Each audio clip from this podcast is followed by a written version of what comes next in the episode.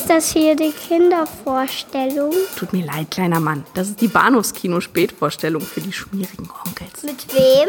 Mit Patrick Lohmeier und Daniel Gramsch.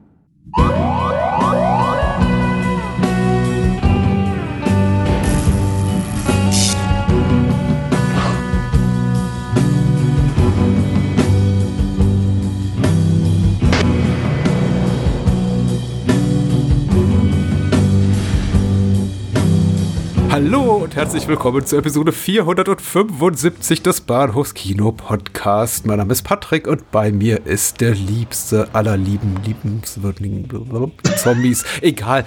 Daniel, hallo. Hi, du Schleimer. Ich freue mich auch sehr, wieder mit dir hier zu sein, um über zwei so außergewöhnliche Filme reden zu dürfen. Ja. ja. Man sollte meinen, nach äh, zwölf Jahren Podcasting haben wir ein bisschen Routine, aber ich vergesse immer noch anscheinend mir Gedanken über die Anmoderation. Nee, nee, nee, deinen Namen vergesse ich nicht, aber ich äh, vergesse mir Gedanken über die Anmoderation Anmoderation vor der Aufzeichnung zu machen. Das, ich finde das völlig in Ordnung. Das ist so, das ist so aus der Lameng, so quasi aus der Hüfte geschossen. Ja, genau. ja.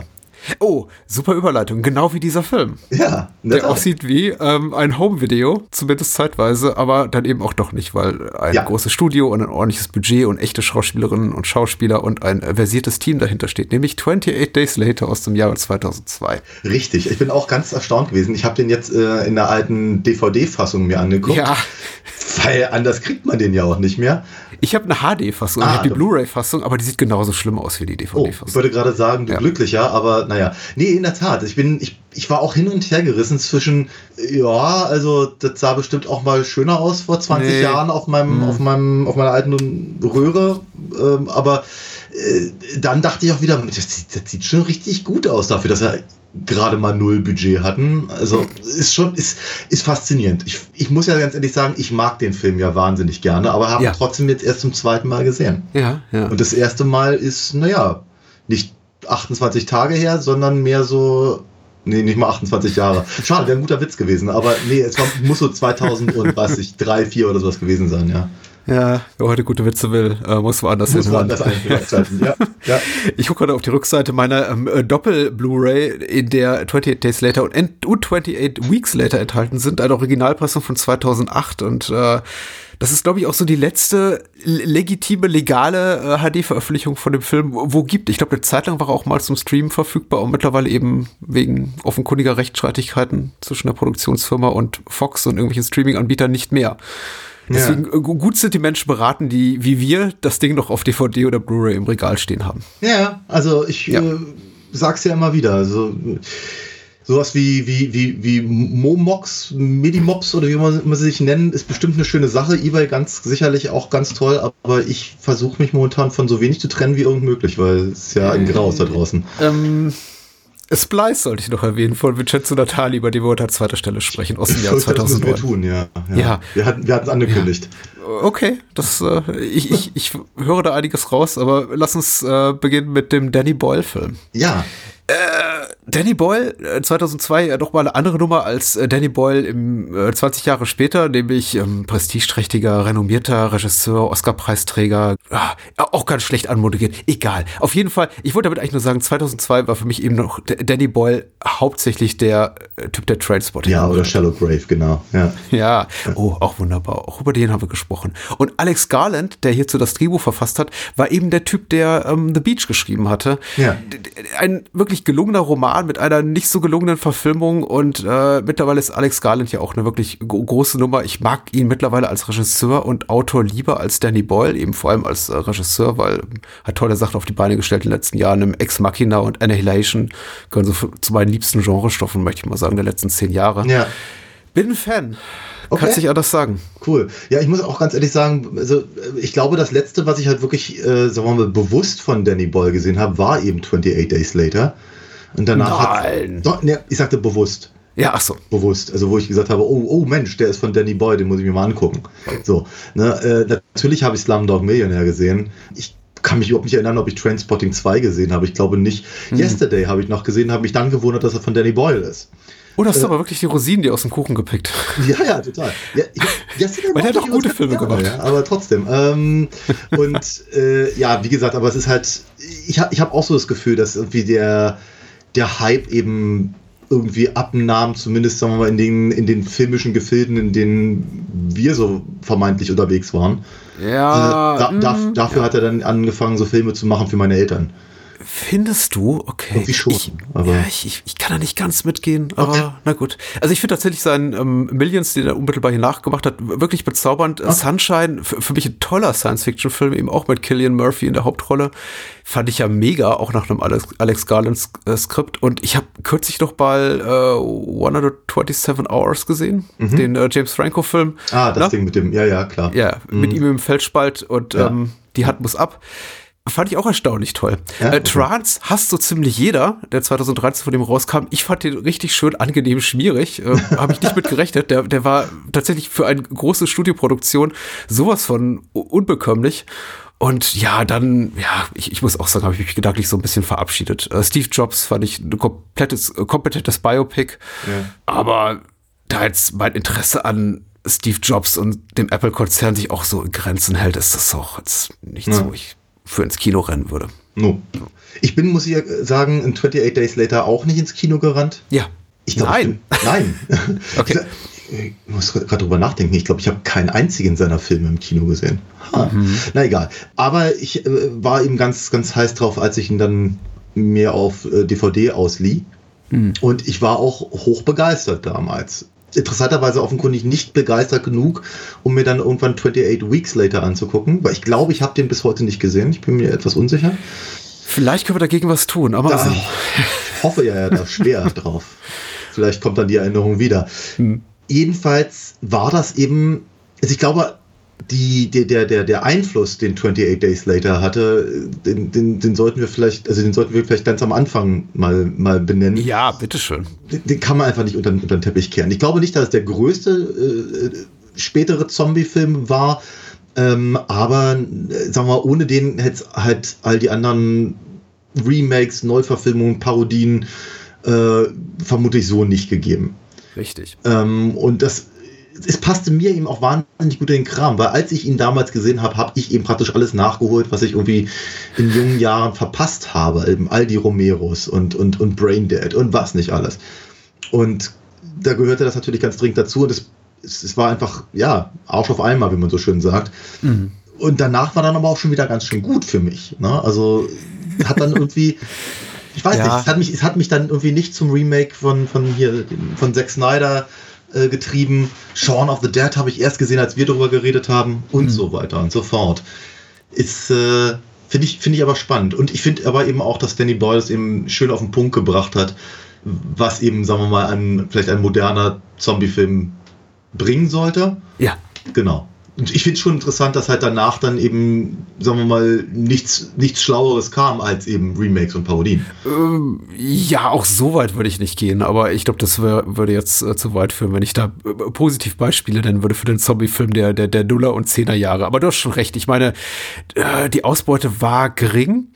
Aber ja, auf jeden Fall 28 Days Later maßgeblich dafür verantwortlich, dass wir eben noch mal so eine späte neue Zom Zombie-Welle hatten. Wir haben ja, glaube ich, auch schon im äh, Kontext unserer äh, Filmgespräche über Land of the Dead und Shaun of the Dead äh, kurz darüber gesprochen, ja. Aber 28 Days Later war eben noch mal zwei, drei Jahre zuvor und war auch zwei, drei Jahre vor dem Zack Snyder Remake von Dawn of the mhm, Dead. Ja. Und ganz maßgeblich dafür eben, dass das Thema Zombies wieder aufkam, was ja komplett verschwunden schien, beziehungsweise, also Zombies waren ja immer da, weil die waren auch in meiner Jugend da. Ich bin ja, glaube ich, auch so videothekentechnisch oder Genre-vorliebenstechnisch noch mal so ein bisschen anders sozialisiert als du. Natürlich, also ja. für mich waren die da, aber die waren absolut in der Schmuddelecke. Das waren auch keine Filme, über die du wirklich reden konntest. Also du, die, die gucktest du dir an im stillen Kämmerlein, aber sag bloß niemand mehr außer wirklich so den ein, eingeweihten äh, cinephil abgründigen Kreisen irgendwas darüber, dass du die Ja. besitzt, weil möglicherweise sind die auch noch verboten ja. und ähm, solltest du sowieso nicht gucken. Und dann ne, kam, kommt ein Auteur wie Danny Boyle an und hebt das äh, Kind mal irgendwie so aus der Schmuddelecke raus. Und ich fand das schon sehr angenehm und man kann vieles verfluchen, was in den Jahren danach kam. Aber 28 Days Later ist für mich auch immer noch fast unantastbar gut. der, der Ja. hat sich gut gehalten, obwohl er nicht gut aussieht, es ist, sagen es wir mal ist, so. ich meine, es ist natürlich auch sehr, sehr schön, natürlich, ich meine, in, in Romeros Filmen wird das Wort Zombie auch so gut wie gar Der nicht Klassiker, genannt, ja. ne? Ähm, und natürlich gab es auch vor, vor Danny Boyle, ähm, ja, sagen wir mal, untote Rum, Rumlatscher. Hm. Äh, denkt, man denke halt, was ich nur an, an die Reservoir, äh, Reservoir, die Resident Evil Verfilmungen Ja. und so, aber das ist eben, ach, das ist halt aber auch so weit im Science-Fiction-Bereich und, und irgendwie, ja, dann doch einfach nochmal eine, einfach eine andere Nummer, alles in einem. Und ja, natürlich in der, ich glaube, was, was Danny Boyle hier aber eben einfach so richtig schön äh, zu packen kriegt, ist eben die Sozialkritik, der, der Ansatz, den, den Romero äh, etabliert hat. Ähm, und eben natürlich auch einfach die, die Schmuddeligkeit, Ja. aber eben, wie du du hast es, glaube ich, ganz richtig sch- schön gesagt, eben aus dieser Auteursicht.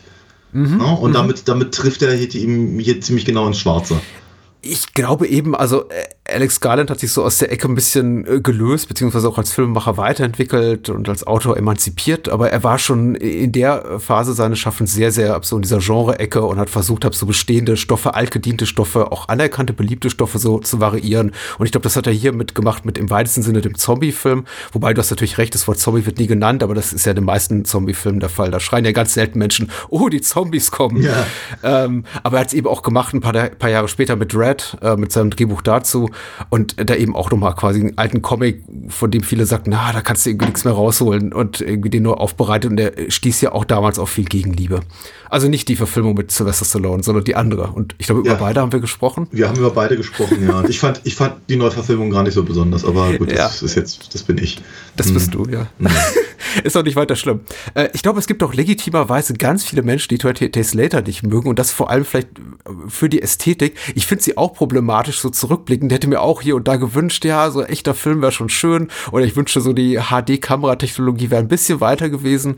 Grundsätzlich irgendwie finde ich super spannend, auf die Zeit zurückzugucken, einfach zu sehen, was im Digitalkino da abging und was eben Leute wie George Lucas oder, oder Michael Mann oder Danny Boyle da umgetrieben haben, die eben plötzlich, oder Dominik Graf mit der Felsen, ähm, damals einfach so mit billigen Consumer-Kameras da angestellt haben und dann, was dann zehn Jahre später nochmal versucht wurde, so quasi zu wiederholen, indem als Leute anfingen mit iPhones plötzlich ihre Filme zu drehen.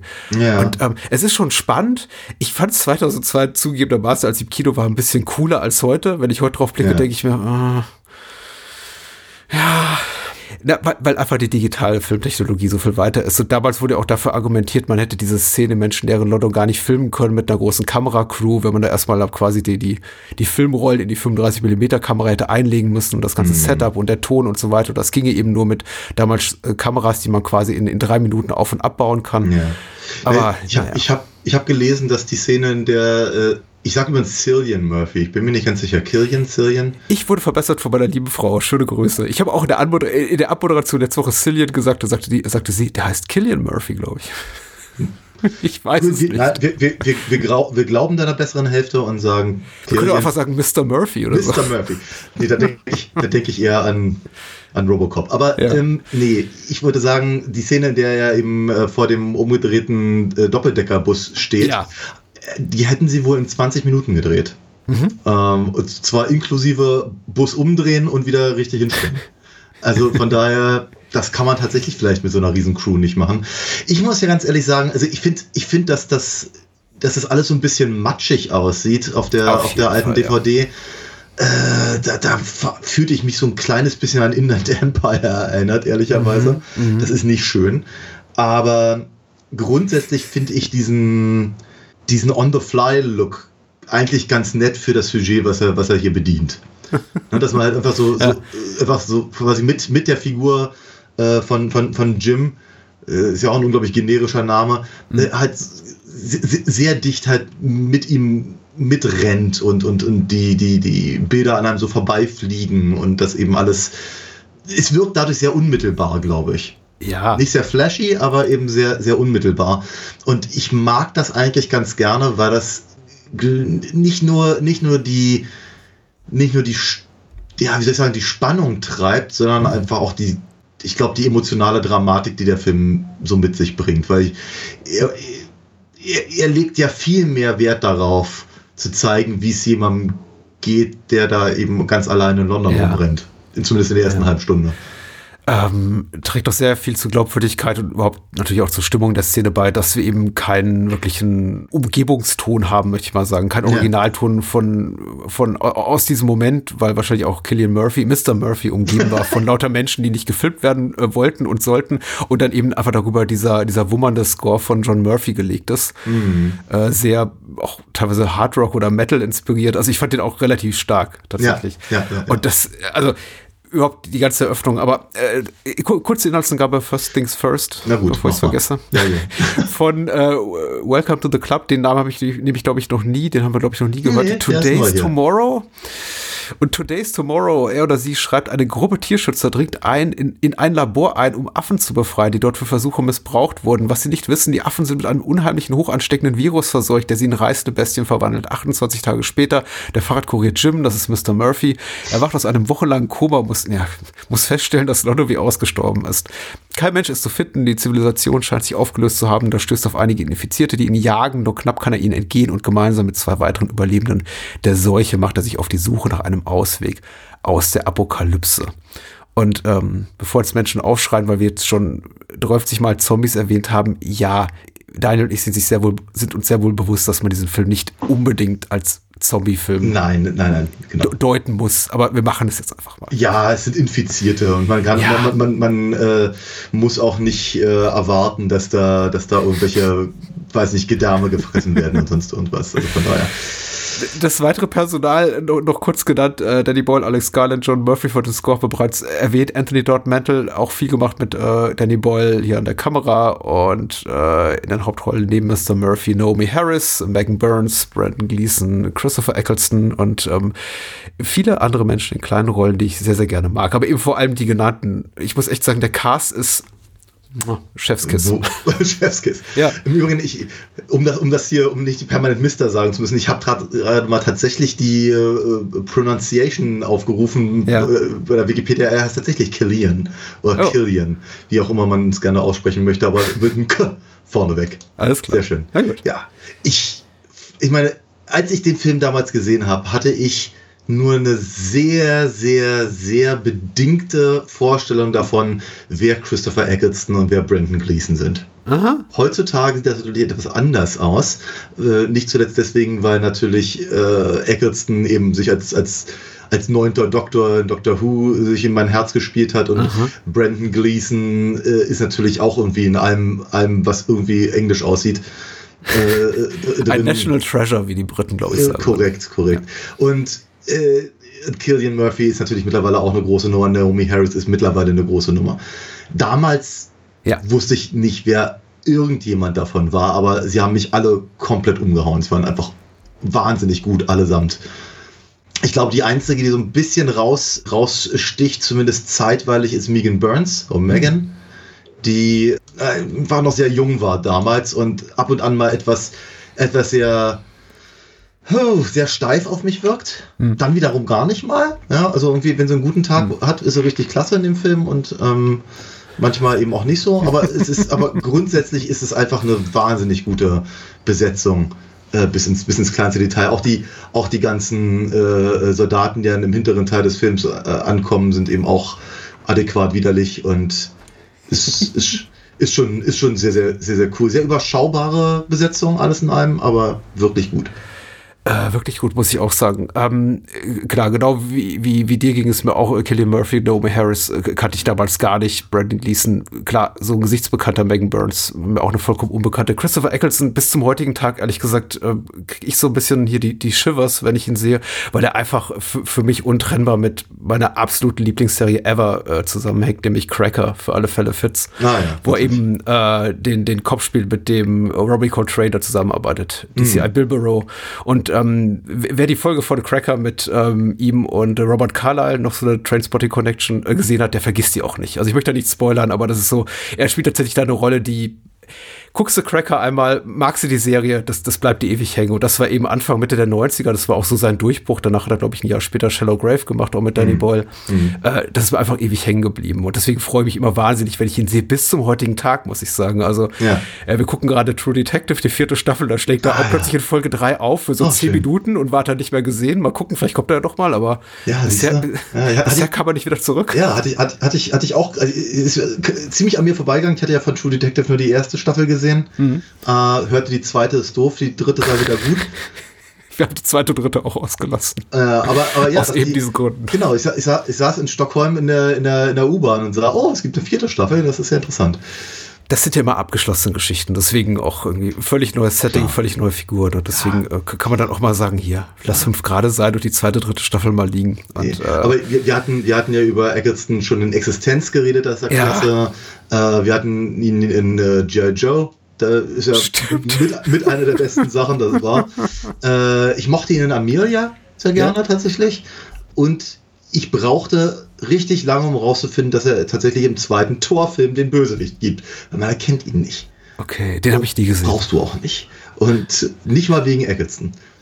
genau genug der Liebesbekundung für Christopher Eccleston. Ich habe den Film damals im Kino gesehen. Ich mochte ihn damals wirklich sehr. Ich war, glaube ich, mich erinnern zu können, noch so ein bisschen oder da erst richtig tief drin in meiner Filmsnob-Phase und habe auch mit, mit einer gesunden kritischen Distanz darauf geguckt und habe den damals nicht so wirklich abgefeiert. Aber ich kann nicht leugnen, dass ich Spaß daran hatte. Mhm sah das aber auch ein bisschen kritisch mit dieser Handheld-Videokamera-Ästhetik und ähm, ja, Zombie-Filme, keine Ahnung, ob man dem, mir, mir in dem, in dem Genre oder dem Subgenre des Horrorfilms so irgendwie was Neues zeigen konnte. Ich hatte schon das Gefühl, der Film macht das. Ich habe, glaube ich, damals den Fehler gemacht, über meinen meinen Mangel an Liebe für das letzte Drittel des Films so ein bisschen zu vergessen, wie gut, wie stark die ersten zwei Drittel des Films sind. Ja. Und das auch das ist mir jetzt wieder so aufgefallen. Ich habe den Film glaube ich seit dem Kino-Release und äh, dem der, der jetzigen dem jetzigen Wiedersehen nur noch einmal gesehen und es geht mir eigentlich jedes Mal gleich, dass ich so nach in den ersten 30, 40, 50, 60 Minuten denke, meine Güte, ich glaube, der ist wirklich unertastbar gut, also ja. grenzwertig meisterwerkig. Ja. Und dann kommt eben der Teil mit Christopher Eccleston und seinen Militärs und die spielen das alles gut und ich ver verstehe, warum sie das gemacht haben und ich empfehle dringend, wer die DVD oder Blu-ray zu Hause hat, sich mal die alternativen Enden anzusehen und ja. auch die, also ich, ich weiß nicht, ob du dir die Mühe gemacht hast. Ich, ja.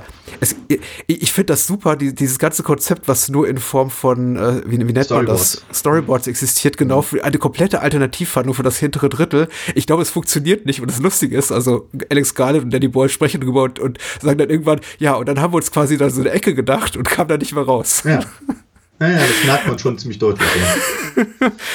und das ist irgendwie ganz spannend, aber ich, man merkt im letzten Drittel an, es wirkt so ein bisschen für mich immer noch wie dran geklebt. Also nicht so ganz mm. konform mit dem, was wir vorher sehen, was eben sehr, sehr auch klaustrophobisch ist und sehr, sehr mm. klein skaliert und es ist alles sehr, sehr intim auch und beklemmend mm. und dann öffnet sich die Welt ein bisschen und das, ja. glaube ich, mag ich nicht so richtig, aber ich, immer ja. noch ganz gerne. Ich muss, ich muss sagen, äh, geht mir sehr ähnlich ich, ich glaube, ich bin nicht ganz so hart zu dem Ende. Ich bin überhaupt ich, nicht hart. Ich mag das immer noch. Bloß die ersten zwei Drittel sind super gut. Das ja, Ende ist gut. Ja, aber ich bin, bin noch weniger hart als also, noch weniger. Bist, ja. okay. ähm, weil ich mochte das tatsächlich ganz gerne alles in einem. Ich fand das eigentlich eine ganz, ganz, ganz, ganz hübsche Kirsche auf der Sahne irgendwie. aber un, ungelogen ist natürlich, sagen wir mal, der Anfang und die Mitte sind einfach deutlich besser. Das ist auf jeden Fall klar und deutlich. Ich konnte mich nicht erinnern, wie der Film beginnt, wohlgemerkt. Ich, ich, ich wusste noch relativ genau, wie Killian Murphy da alleine durch die, durch die Stadt läuft. Ja. Ich, ich wusste noch, wie er, wie er in Naomi Harris und hier ähm, Noah Huntley ja. äh, trifft als, als Mark. Ich hatte auch noch so eine, so eine leichte Erinnerung daran, wie, wie sie da eben ähm, auf, auf, auf den Vater und seine Tochter treffen und wie sie dann eben rausfahren aufs Land.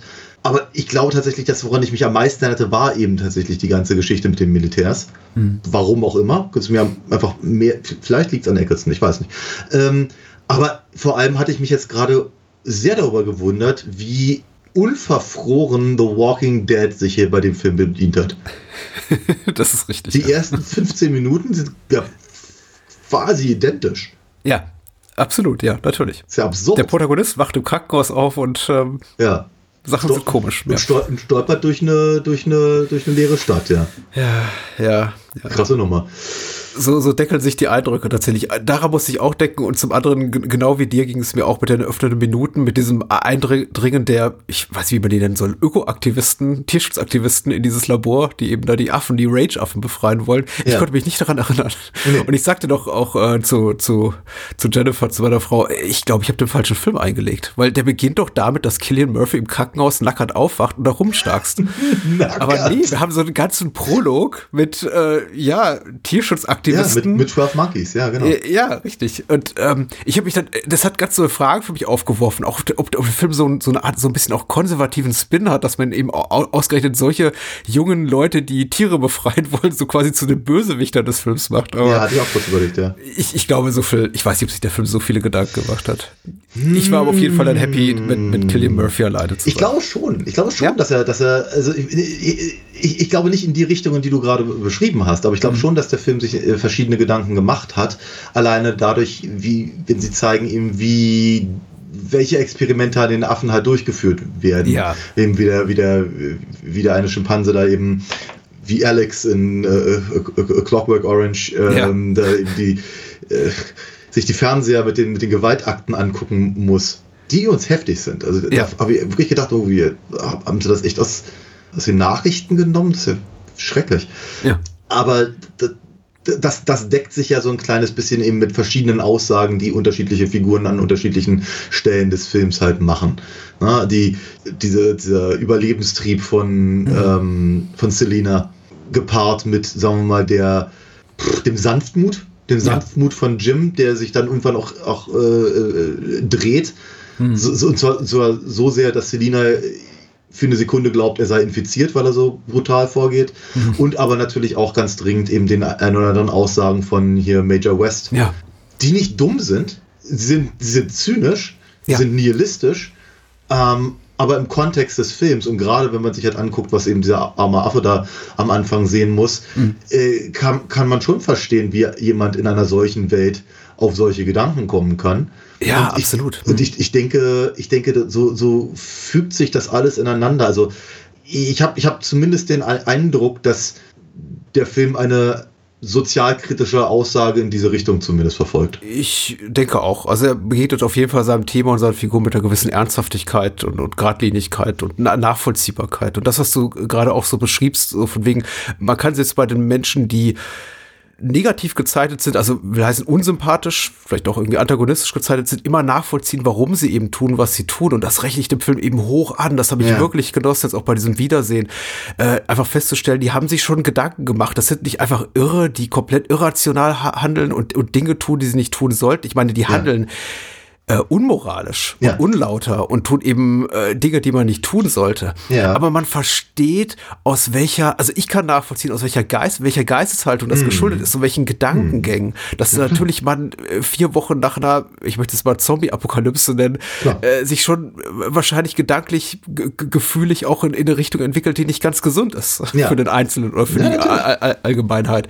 und das fand ich eben wirklich ganz stark, wo ich hingegen ich eben ganz oft auch, also und das ist auch, glaube ich, einer der maßgeblichen Gründe, warum ich auch mit der ähm, The Walking Dead Fernsehserie relativ schnell aufge aufgehört habe, ich oft das Gefühl habe, da werden Figuren jede Woche neu nach den Bedürfnissen des Drehbuchs gerade umgeschrieben. Hm. So irgendwie Leute, die vor Helden äh, waren, sind irgendwie verkümmern plötzlich zu Feiglingen und irgendwie die größten Feiglinge werden zu den äh, äh die kleinsten Feiglinge werden zu den größten Helden und, und, und umgekehrt und Menschen werden für den Schockfaktor umgebracht und hier fühlt sich das für mich alles sehr, sehr schlüssig an, was den ja. Handlungsverlauf betrifft, was die Figurenzeichnung betrifft. Ja. Ich kann einfach verstehen, warum die tun, was die tun. Und das fängt für mich mhm. schon an bei Jims, also Killian Murphys ersten Begegnung, erster Begegnung mit den Zombies, also mit diesem Priester, der da Ja. äh, versorgt ist und auf ihn zuläuft, diese komplette Hilflosigkeit bei der Begegnung und erstmal Mhm. auch dieses Bedürfnis, den, ich möchte nicht sagen, in die Arme zu nehmen, aber dem mit so einer mit der Hoffnung zu begegnen, hey, vielleicht ist es jemand, mit dem ich reden kann. Hier, Mhm. äh, Pater, kommen Sie doch mal, ich habe hier ein Problem. Pater?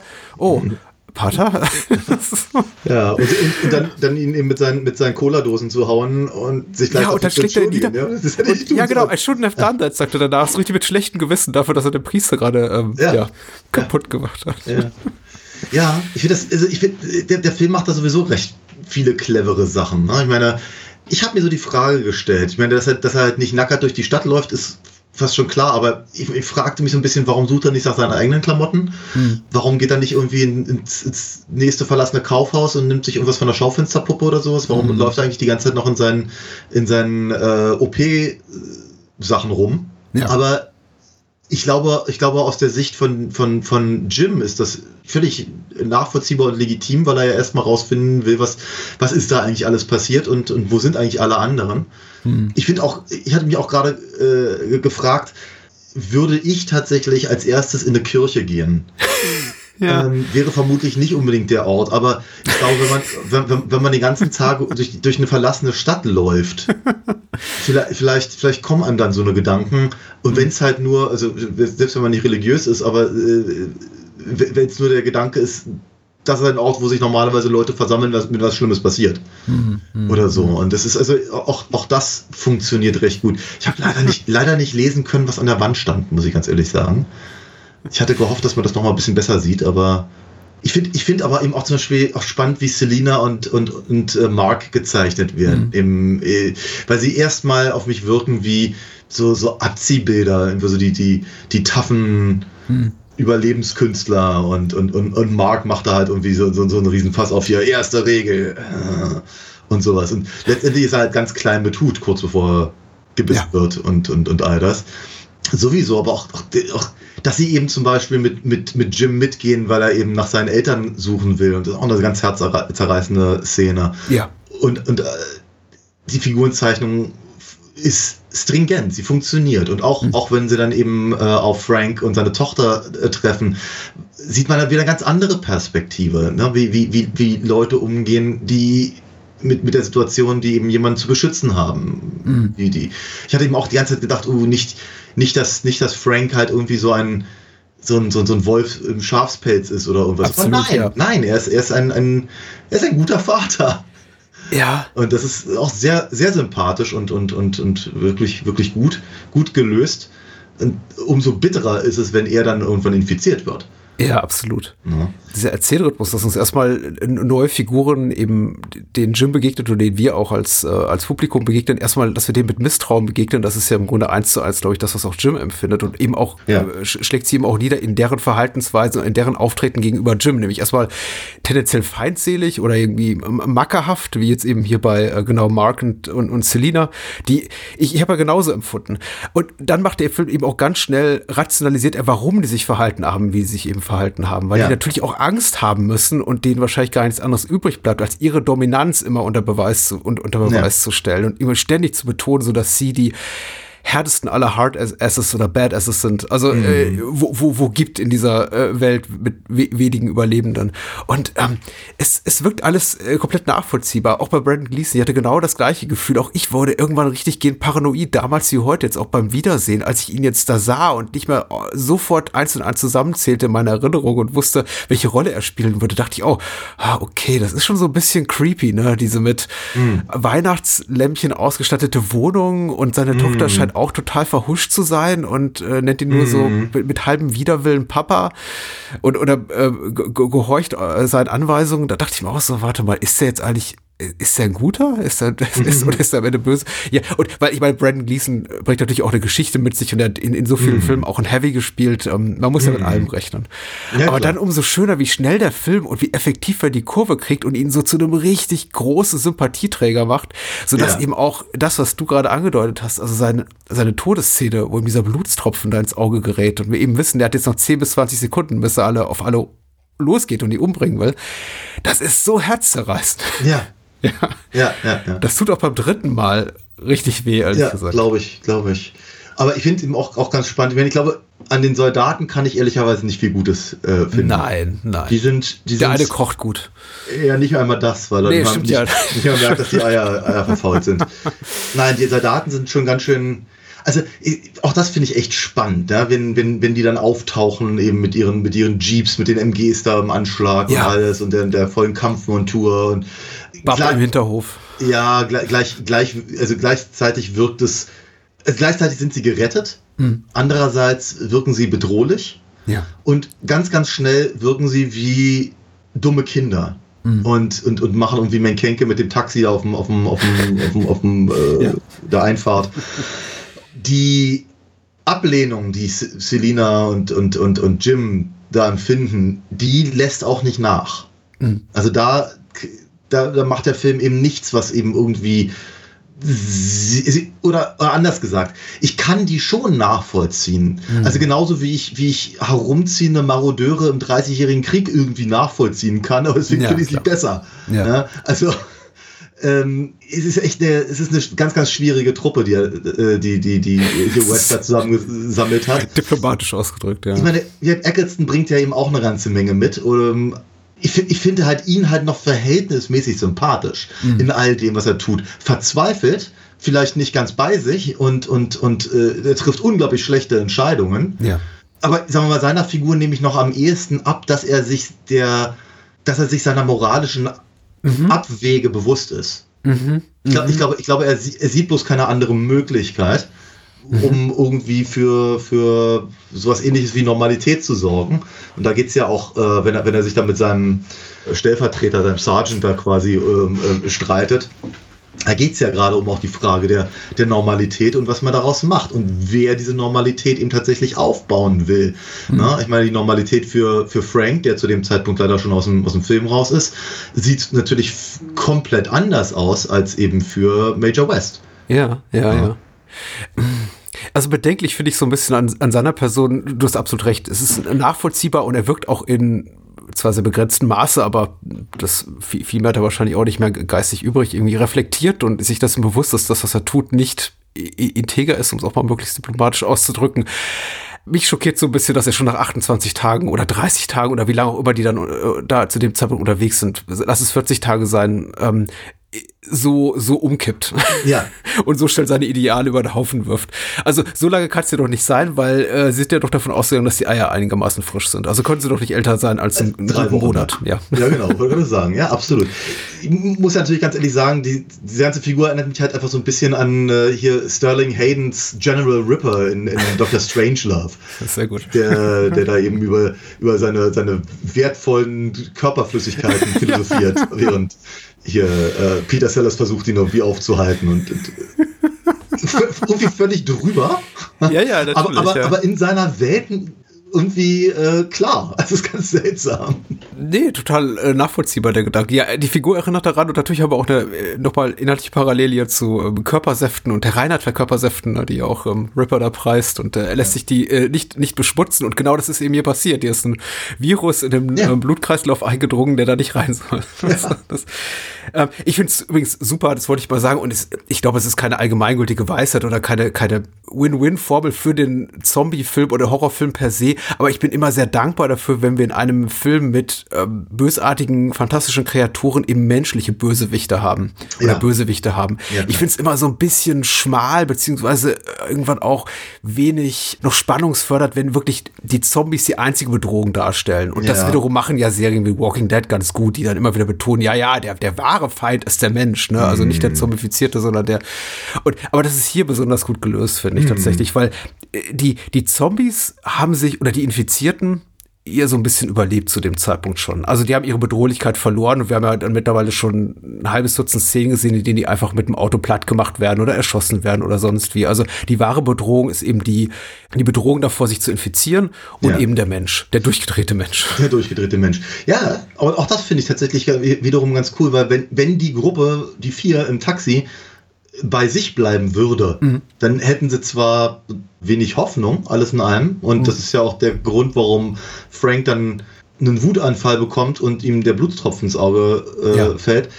Aber die vier machen keine, keine dummen Fehler. Mhm. Ich glaube, das ist das, was mich an, an so Sachen wie, wie, den, wie den Walking Dead halt am meisten gestört hat. Ähm, dass sie, dass, dass, dass die Figuren halt sich ständig so absurd blöde verhalten und immer gegen die Gruppe. Und ich denke mir, äh, die, die, die, sie betonen ständig, dass ihre einzige Chance zu überleben die Gruppe ist. Und dann fällt ihnen nichts Besseres ein als irgendwie internes Gehickhack. Hm. Dann denke ich mir, nee, Entschuldigung, aber da würde man sich, glaube ich, dann doch einfach sehr, sehr schnell ganz andere Arten des Zusammenlebens überlegen. Mhm. Äh, und die vier hier machen es ganz gut vor. Mhm. Klar, wenn von außen was anderes reinkommt, dann sieht es vielleicht wieder anders aus, ja. Ja, ja.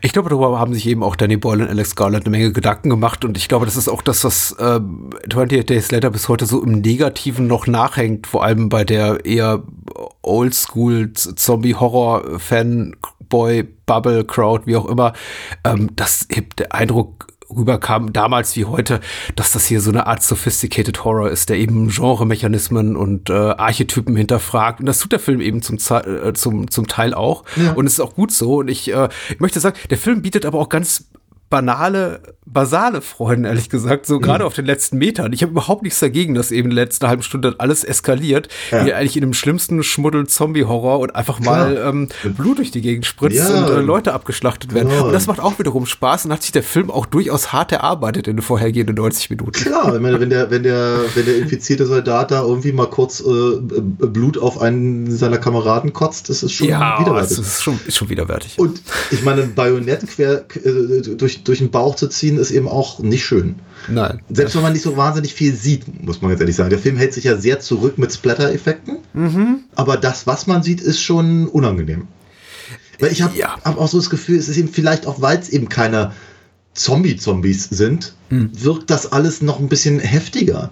Mhm. Auch, auch weil er sich eben traut, eben Leichen zu zeigen nicht nur zerstückelte Leute oder, oder eben Gekröse, was irgendwo rumliegt, ja. äh, sondern eben Menschen, die dann eben, also wie, wie die Eltern von Jim oder die Leute da in dem Diner, äh, die, die eben da eine ganze Weile schon rumliegen und ja, einfach. Das quasi der Leichendepot da auch im Wald, was die Soldaten ja, da auch angerichtet haben. Das, das, das, das sieht eben einfach auch nicht sehr frisch aus mehr und das ist nee. nicht schön. Dann summen da noch ein paar, paar, paar Fliegen rum blach, und so. Und also das ist schon, ich finde es greifbarer.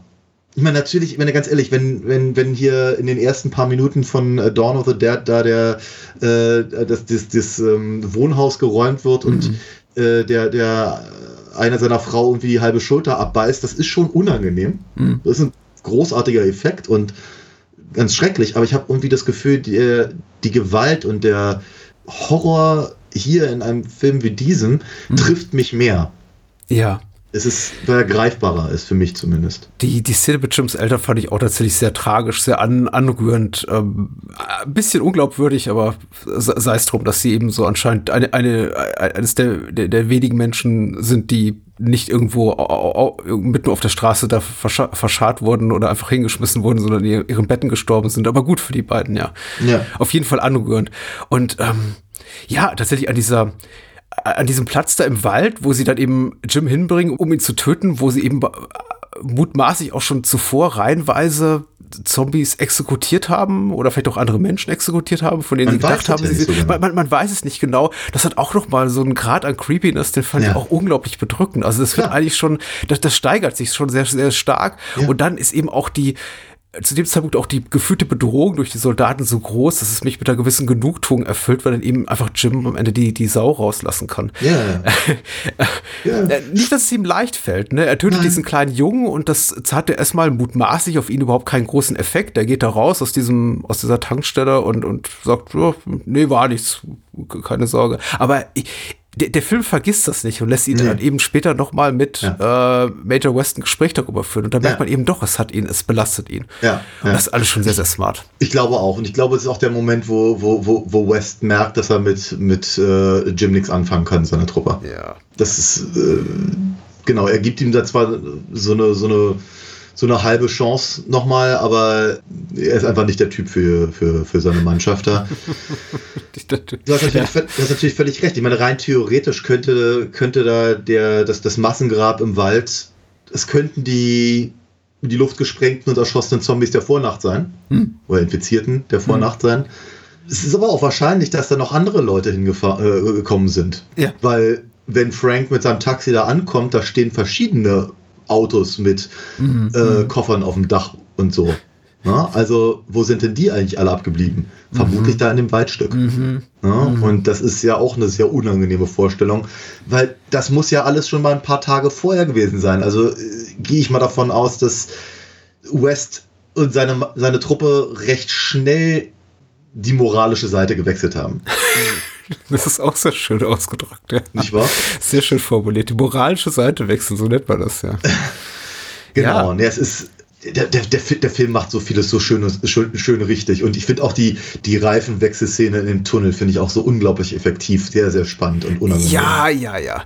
Kurz darauf kippt der Film für mich so ein bisschen, als sie eben über diese Autowracks fahren und ich denke mir, naja, wie geht das denn? Also ist das so physikalisch möglich? ich dachte mir wirklich, eigentlich müsste ihm gleich der Reifen platzen und wann tut das dann noch, ja.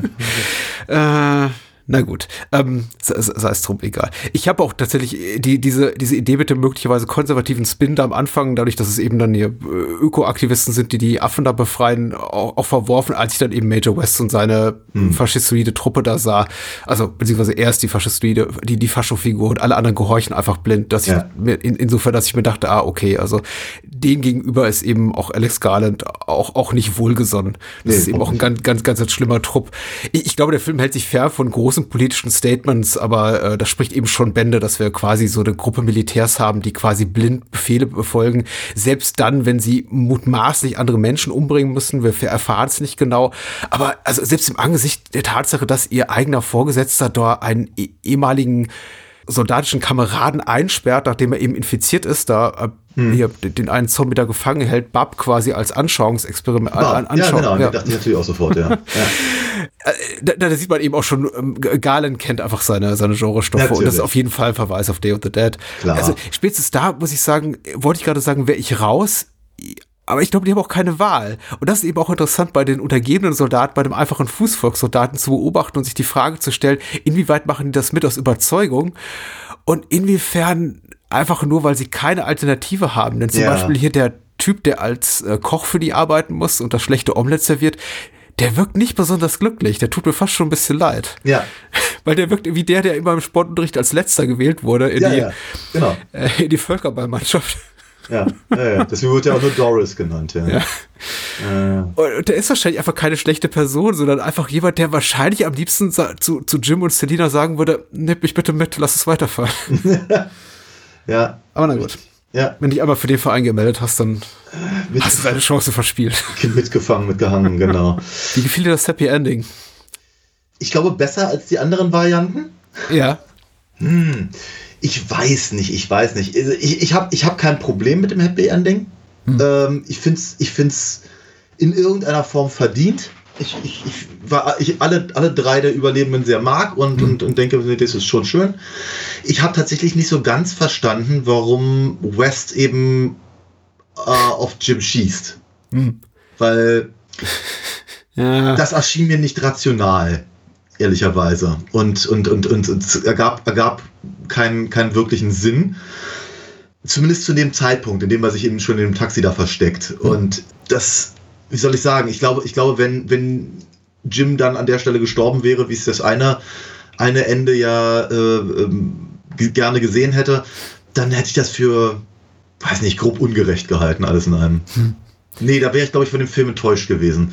Die, die, der, der, das, ja, die Storyboard-Geschichte ist, ist, interessant, aber eben völlig verquer. Mhm. Von daher ist das halt die Variante, die ja übrig bleibt und das ist okay für mich. Ähm, die Alternativenden finde ich auch eher interessant als denn, denn befriedigend tatsächlich. Ich habe mir die alle angesehen und fand das durchaus einfach mal spannend zu sehen, wie sich der Film hätte weiterentwickeln können. Und tatsächlich, als ich das Ende damals im Kino gesehen habe, aber jetzt eben auch beim, ähm, beim Wiedersehen, mir gedacht, da hätte man natürlich auch Jim ganz einfach rausschneiden können, weil ich glaube, die meisten seiner Aufnahmen in den letzten Minuten, als sie dann eben dieses ähm, Hello äh, legen mit weißen Tüchern, das sind so, so halbe Nahaufnahmen, die Ja. da reingeschnitten wurden und man konnte sich sehr, sehr gut vorstellen, dass die ganze, das ganze Szenario auch ohne ihn, also nur mit äh, Selina und, und Hannah auch sehr gut funktionieren würde.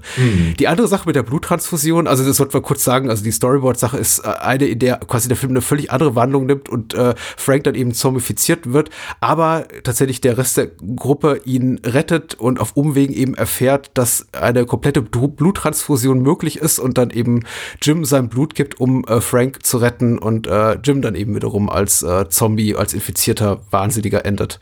Und äh, das ist insofern auch ganz lustig, als dass eben Alex Garland und Danny Boyle das so vertonen und einer liest die Regieanweisung und der andere spricht eben die Figuren und das dann irgendwann heißt ja und dann haben wir einfach festgestellt, das funktioniert so nicht. Und wir können nicht irgendwie vorher etablieren, dass man sich durch einen, einen einzigen Blutstropfen infizieren kann und nach zehn Sekunden quasi das sein jetziges Dasein, Geisteszustand wie auch immer aufgibt und Ja. dann sowas wie eine komplette Bluttransfusion möglich ist. Also dann einfach das komplette Blut im Körper ausgetauscht wird. Ja, ja, Fand ich dann auch ganz süß, ja. ja. Ja. Aber cool. Ich meine, gut, dass die Enden drauf sind. Ich freue mich immer über sowas und das ist Klar. tatsächlich einfach so ein, ach, auch so ein Bedauernis mit Blick auf die heutige Zeit und deshalb immer weniger Geld auch gesteckt wird in extra, in, in, in Bonus-Features auf DVDs und Blu-Rays, dass sowas einfach immer mehr abnimmt und also mittlerweile eben auch viele Filmschaffende, aber vor allem auch die Produzenten und Studios dahinter so eine wahnsinnige Kontrolle haben möchte über ihre Stoffe, dass sowas heute zu vielen Filmen gar nicht mehr veröffentlicht wird. Also Ja. einfach so mal ein Statement der, der, der kreativen Köpfe dahinter, die sagen, wir haben ganz viele Ideen gehabt und einige davon waren richtig blöd und die anderen hätten auch funktioniert und das haben wir verworfen und ich, Ja. ich, ich freue mich immer über Auf jeden sowas. Fall, natürlich, ja. Ja, das ist, äh, ich meine, das war ja auch mit einer der, und das passt natürlich zu 2002 ganz gut, das war ja mit einer der Gründe, warum unser eins eben damals so unglaublich viele DVDs gekauft hat. Ja. Ne, weil eben genau dieser, dieses ganze Hintergrundmaterial so wichtig war.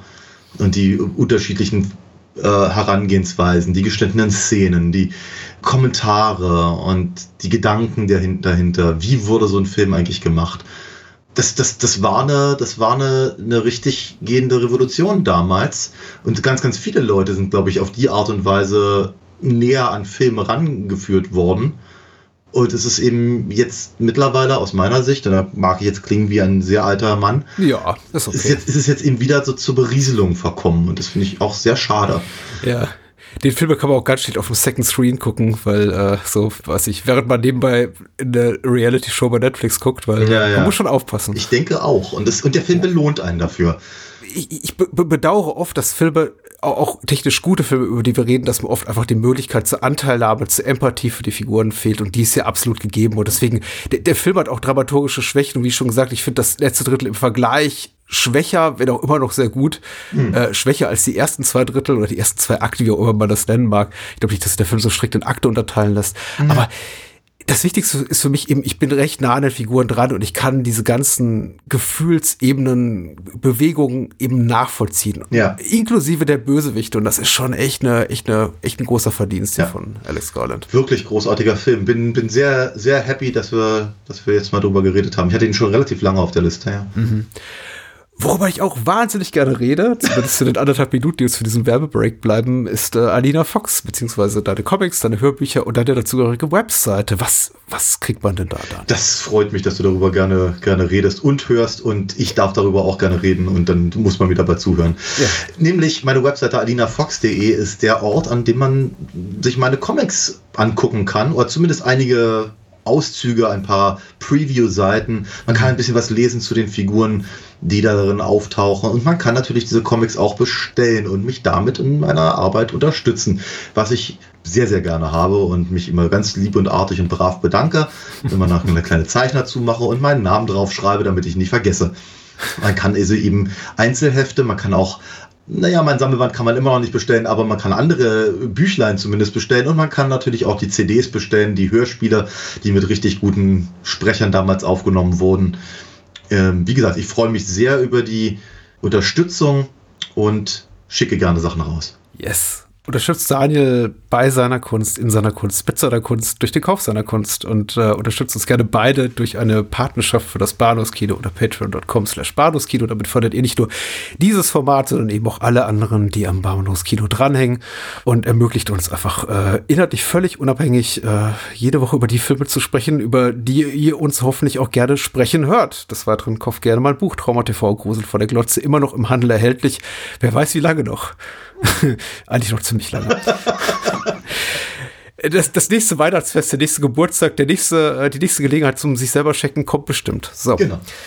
Wir sprechen über Splice, das Geht-Experiment. Äh, nominell ja. ein Film aus dem Jahre 2009, aber auch nur, weil er beim Fantasy Film Festival, glaube ich, beim Fantasy äh, nennt man das Fantasy Film Festival wahrscheinlich nicht, beim Filmfestival in äh, Siege, Siege, Siege, äh, in Frankreich gestartet ist, äh, prämierte im Herbst 2009, aber im Rest der Welt erst 2010 anlief, so auch in Deutschland. Das war eben auch der Sommer, in dem ich ihn im Kino gesehen habe.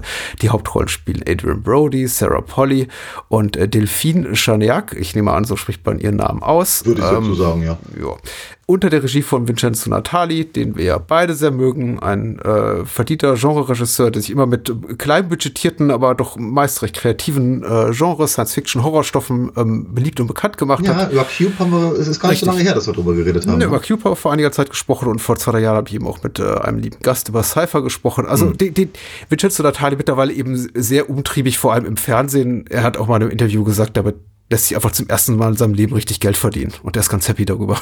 Okay. Weil seine Filme waren immer so am, mit, mit, mit, Mühe und Not, dass irgendwie Geld für den nächsten Film zusammengekratzt und dann wie, wieder gefloppt und dann wieder drei Jahre auf die Suche begeben. So, mm. nach Finanziers. Mm ich weiß nicht, wie kommerziell erfolgreich dieser Film hier war. Es ist eine französisch-kanadische Co-Produktion, ein Science-Fiction-Horror-Body-Horror-Film im, im weitesten Sinne mit einem damals relativ großen Star. Ich glaube, auch heute ist Adrian Brody immer noch ein mittelgroßer Star, aber damals erst ein paar Jahre nach seinem Oscar-Gewinn hm. für, für der Pianist. Auf jeden Fall, glaube ich, schon mal so ein dicker Fisch im Netz von Nathalie. Ähm, ja. Und die OFDB äh, Inhaltsangabe lautet folgendermaßen. Äh, geschrieben hat sie Moonshade und sie ist natürlich. relativ lang. Mal gucken, natürlich, wie weit ich komme. Sie sind die jungen Wilden. Clive, gespielt von Adrian Brody, und Elsa, gespielt von Sarah Polly, sind die Oberklasse im Bereich des Gensplicings, bei dem sie die Gene verschiedenster Tierarten neu zusammensetzen und damit neue Lebensformen erschaffen. Ihr Arbeitgeber, eine Pharmafirma, erwartet jedoch verwertbare Resultate, doch ihre neuesten Schöpfungen, Ginger und Fred, zwei, Klumpen, zwei klumpenförmige Wesen, sehr schön, geben Anlass zu großen Erwartungen. Der Forschungs sozusagen der Wissenschaft, das auch mit Menschen äh, Genen zu versuchen, um Krankheiten heilen zu können, trifft jedoch auf Widerstand. Also basteln sie nebenbei an der Idee weiter, bis sie eine passende Kombination aus Genen gewonnen haben, obwohl sie, oh, das ist aber sehr wieder sehr detailliert, obwohl sie sich nicht einig sind, lassen sie das neue Wesen im Labor wachsen, ohne dass jemand davon erfährt. Doch das Machbarkeitsprinzip ge gerät bei der Geburt in Gefahr, denn plötzlich ist man sich nicht mehr einig, ob man das Wesen eine Chimäre mit menschlichen Teilen töten darf oder soll. Äh, notgedrungen fangen sie an, als Ersatzeltern das rasant äh, wachsende Wesen aufzuziehen, das immer menschlicher aussieht und schließlich, ja, das ist schließlich Dren, Delphine Chaniac spielt die. Äh, Dren, die umgekehrte Lesart von, von Nerd, glaube ich, genau. Ja, genau. Ja. So also heißt auch das Forschungslabor, in dem sie arbeiten. Was ich süß fand, ja. Ihre elterliche Verbindung zu dem Wesen, also Dren, wird immer komplizierter, denn Dren zeigt einerseits immer neue Facetten ihrer Wesenheit und wird andererseits sowohl rebellisch als auch geschlechtsreif. Hm. Hm. Äh, das war's. Ich habe den damals im Kino gesehen. Okay. Hab, hab meine Frau, damals noch nicht meine Frau mitgeschleppt, war im äh, zweiten Jahr unserer Beziehung. Das war doch so die Phase, in der ich sagen konnte, hey, kennst du Vincenzo Natali? Nö. Nö. Interessiert er dich? Nö. Nö. Kommst mit ins Kino? Ja, ist es wieder einer deiner Filme? Ja, sage ich. Und ähm, dann haben wir uns den angeguckt. Und äh, ich glaube, ich mit mehr Begeisterung als sie. Wie, wie hat er dir denn gefallen? Das ist schwierig. Hm. Es ist wirklich, es ist wirklich schwierig. Ich kann mich ehrlicherweise wirklich nicht so richtig äh, äh, entscheiden. Er hat mir nicht nicht gefallen. Mhm. Richtig gut fand ich ihn nicht. Ja. Ich finde, er hat ganz fantastische Ansätze. Mhm. Ich glaube, er macht ein paar Fehler und etliche Sprünge, mhm. die mir nicht gefallen. Und ich glaube, er führt mich sehr häufig auf falsche Fährten, dafür aber relativ lang. Hm. Und das soll ja kein Ausschlusskriterium sein, das kann ja auch sehr positiv sein. Ich bin mir nicht ganz sicher, ob er da so kongruent ist, alles in allem. Ich habe so ein bisschen den Eindruck, dass sich der Film einfach übernimmt in all seinen Facetten. Mhm. So. Und äh, die kriegt er meiner Meinung nach auch bis zum Schluss nicht so richtig zusammen. Ich, find ihn, ich fand ihn nicht unspannend, ich fand mhm. ihn nicht uninteressant. Ich fand nicht mal, dass er übertriebene Längen hatte oder irgendwas. Ich fand ihn alles in allem was unausgeglichen, glaube ich. Und ich bin mir nicht so richtig sicher, ob ich mit all seinen, all seinen äh, Aussagen, wechselnden Aussagen, mhm. immer so d'accord bin. Schwierig, ein ganz schwieriger Film für mich. Wenn du es so beschreibst, möchte ich dir beipflichten, ehrlich gesagt. Dabei mag ich den Film sehr, sehr gerne. Aber ja. ich, ich, ich, gebe zu, er hat ähm, auf einer dramaturgischen Ebene Probleme oder er hat Schwächen, so, so möchte ich es ausdrücken. Denn äh, genau wie du fühle ich mich ähm, blendend unterhalten. Der Film ist jetzt mit 100 Minuten nicht wahnsinnig lang. Er, er sollte auch nicht länger sein. Er, er, könnte tatsächlich theoretisch auch sogar noch kürzer sein, hätte man ein, zwei Figuren und Nebenhandlung raus, rausgestrichen, ja, ja, ja. die nicht wirklich ähm, viel zum Gesamteindruck positiv beitragen. Mhm. Aber ja, alles in allem ich mag ihn sehr gerne. Zum, zuallerersten deswegen, weil er mir Adrian Brody so ein bisschen versüßt hat, ein Schauspieler, den ich nicht besonders gerne sehe. Ich finde seine, die, die meisten seiner schauspielerischen Leistungen sehr, sehr manieriert und, und mühsam. Ich finde es anstrengend, ihm am Schauspielern zuzusehen. Ja. Und es begann tatsächlich schon mit dem Pianisten. Mm. Ich habe mich so ein bisschen an ihn, an ihn gewöhnt oder mit seinen Schauspielleistungen angefreundet. Im, im, Im, Laufe der Jahre mag ich mittlerweile auch so ein bisschen lieber, aber in der Phase, aber meine Güte, äh, es, es ist total in Ordnung. Ich, ich, ich mag ihn ganz gerne. Ja. Also ich meine, ja, also ich, ich glaube, ich mag Adrian Brody grundsätzlich lieber als du, würde ich denken. Aber ich finde auch, ich frage mich, ob er in all den Filmen, in denen ich ihn gesehen habe, immer so richtig besetzt ist. Mhm. Also ich hätte ihn einfach beim besten Willen, glaube ich, nicht in Predators sehen wollen. Ich wollte ihn doch damals als Actionheld nicht in King Kong sehen. Ja. Immer, ich, glaube, immer wenn er als Actionheld besetzt wird, denke ich mir, ouch. Nein. Ja, passt nicht so, ne? Wobei wir vermutlich einfach mal über, über Predators reden sollten. Uh. Ja, aus, aus der Reihe haben wir noch ein paar. Ich wollte ähm, gerade sagen, wir haben schon relativ viel gemacht. Eigentlich sollten wir das auch mal beenden. Also, der, der, der neue ist sehr gut. Ich glaube, äh, wir haben über die ersten beiden und wir haben über äh, die Aliens-Geschichte. Aliens versus Predator und dann fehlt eben noch Predators, The ja. Predator und, und, Prey. Prey. Also ja. drei fehlen uns noch, ja. Und einer davon ist richtig gut. ich meine, ich mag ihn zum Beispiel wahnsinnig gerne in Hollywoodland. Mhm. Der ist ziemlich gut, der Film. Aber ich habe immer das Gefühl, er ist so richtiger Slowburn. Mhm. Ich, in, in, in fast jedem Film, in dem er auftaucht, habe ich immer so das Gefühl, der braucht aber auch immer eine Dreiviertelstunde, um so in die Gänge zu kommen. Ja, also tatsächlich. Er, okay. Ja, ja. Er als Schauspieler, aber auch der Film, in dem er sich gerade befindet. Mhm. Ich, ich, weiß nicht warum. Er ist irgendwie der, Kön der, der König der, des Ausdehnens. Mhm. Das ging mir auch was ich, bei Grand Budapest Hotel so und das ging mir bei ja, ja, fast allem, was ich mit ihm gesehen habe. Und ich dachte, komm doch mal zu Potte, Junge. Aber und Grand Budapest Hotel, meiner Meinung nach, mangelt es an einigen, aber nicht an Tempo. Du meinst aber den, den mit Adrian Brody ja, fährt ja, der Film dann ja, ja, runter. Ja, okay. Äh, te, na, Tempo, ja, ja, ich gebe dir recht. Ähm, nein, aber ich wirklich, er kommt nicht aus dem Knick, der junge Mann. Okay. Das ist zumindest so ein, ist ein persönlicher Eindruck bei mir einfach. Und das hatte ich hier halt eben auch. Das ist so, Mann, Clive, entscheid dich doch mal. Komm, ach, mach doch mal hin. Furchtbar. Und dann, dann, dass er und sein Bruder irgendwie auch, auch äh, irgendwie so die, die, die Severus Snape Gedenkfrisuren da irgendwie zur Schau tragen, fand ich auch jetzt nicht so. Ich will, ja, ja, das habe ich auch noch als gedacht. Äh, aber, aber das ist, das, das, das ist, das ist ja, das ist ja nur Makulatur. Ähm, ich glaube, ich glaube, mein, mein, mein, meine Probleme mit dem, mit dem Film beginnen schon sehr früh und halten auch dauerhaft an. Mhm. Und das liegt eben genau an dem, was ich vorhin versucht habe, so grob zu umschreiben, weil eben ich, ich habe so das Gefühl, der Film ändert eben so permanent seine Perspektive mhm. und eben auch seine, seine, seine Sympathien. Mhm und seine Aussagen und kommt auch damit nicht so richtig zu Rande. Ja, okay. Ich glaube, wir werden uns wahrscheinlich relativ schnell einig, was die Kritikpunkte betrifft, weil hm. ich, ich sehe die auch und jetzt auch mit einem etwas analytischeren Blick äh, sind mir die doch mal bewusster geworden. Ich habe den Film mittlerweile jetzt zum, ich glaube, zum vierten Mal gesehen und mir die ersten drei Male herzlich wenig Gedanken darüber gemacht, was es hm. dem an, an, dem Film zu kritteln gebe, weil ich ihn einfach alles in allem sehr gerne mag. Hm. Aber das eben vor allem für vier, fünf wirklich ähm, exzessiv coole Momente, wo eben alles eskaliert, wie zum Beispiel diese Präsentation hm. vor der versammelten Wissenschaft ja. von irgendwelchen PR-Leuten, wo sie quasi die Ergebnisse ihrer Forschung präsentieren wollen und das Ganze endet mit einem komplett blutbesudelten Publikum oder ja, äh, die äh, relativ späte, aber umso schockierendere äh, Sexszene zwischen Adrian Brody und seinem quasi als äh, Tochter adoptierten genetischen Experiment, das, äh, das war einfach ein Schocker tatsächlich. Ja, also ich habe mich gewundert, dass ein Mainstream-Film im weitesten Sinne Mainstream ja. Äh, mir, mir, solche Szenen zeigt, weil ich ja. den Film bis zu diesem Zeitpunkt für, also immer wieder das, äh, im Gefühl gewogen werde, naja, im, der Film ist ja vergleichsweise harmlos und da wird jetzt schon nichts Schlimmes passieren. Mhm. Und ähm, am Ende siegt die Wissenschaft. Ja. Ja, ja. Also. Aber, naja, aber das mit der Wissenschaft ist ja gleich der erste Punkt. Hab so, äh, der, der Film beginnt und ich habe so das Gefühl, ah, das ist so ein Hybris-Ding schon wieder. Mhm. Ne, so die, die, die gottspielenden Wissenschaftler.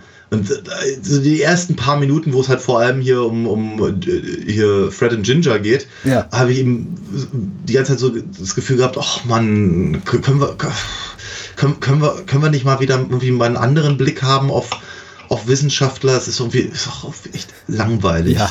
Es ist immer dasselbe. Immer, immer gibt es irgendwelche irgendwelche Figuren in, in solchen Filmen, die sich äh, halt über, über die Regeln stellen und dann irgendwie, keine Ahnung, was Grausames schaffen. Das ist halt Frankenstein so. Mhm. So, aber der Film schlägt ja sehr schnell eine, eine, eine ganz andere Richtung.